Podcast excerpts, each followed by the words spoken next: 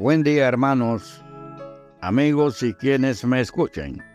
Bienvenidos a nuestra comunión con Dios. Hoy nuestra meditación la hemos titulado María Magdalena. María Magdalena.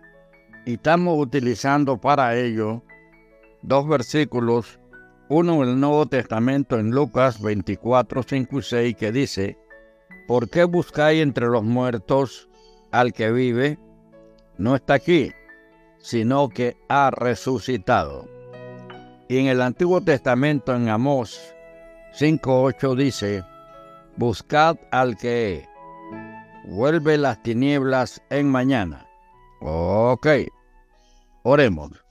Padre Celestial, en el nombre de Jesús, en esta hora, Señor, en esta mañana bendecida, porque nos has dado la vida, Señor, porque podemos ver la extensión de tus bendiciones durante nuestras vidas, Señor, porque nos has dado memoria para tenerla, Señor, y ver tus bendiciones. Desde el tiempo, desde antes de conocerte, Padre, tú tenías propósitos para nuestro pueblo.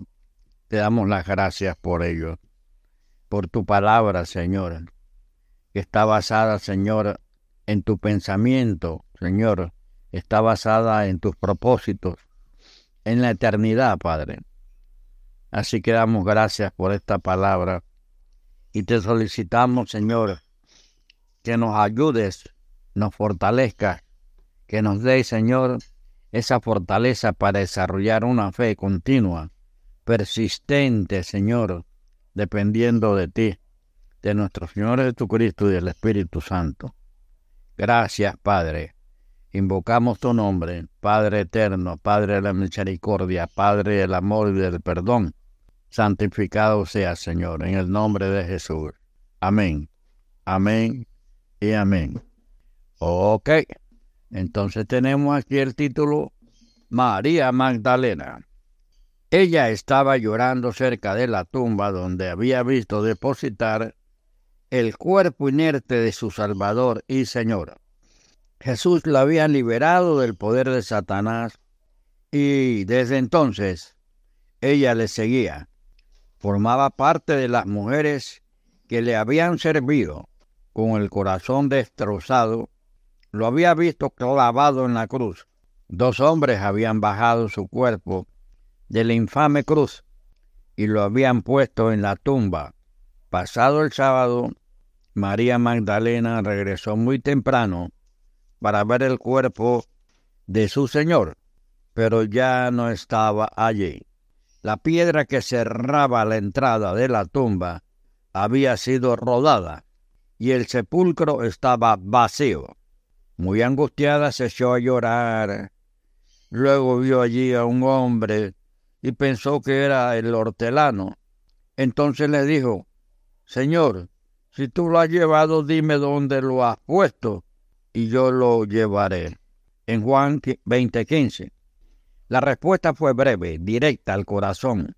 María, en el versículo 16. En realidad era Jesús mismo, vivo y resucitado. Después añadió, ve a mis hermanos y diles, subo a mi Padre y a vuestro Padre, a mi Dios y a vuestro Dios, en Juan 20, 17.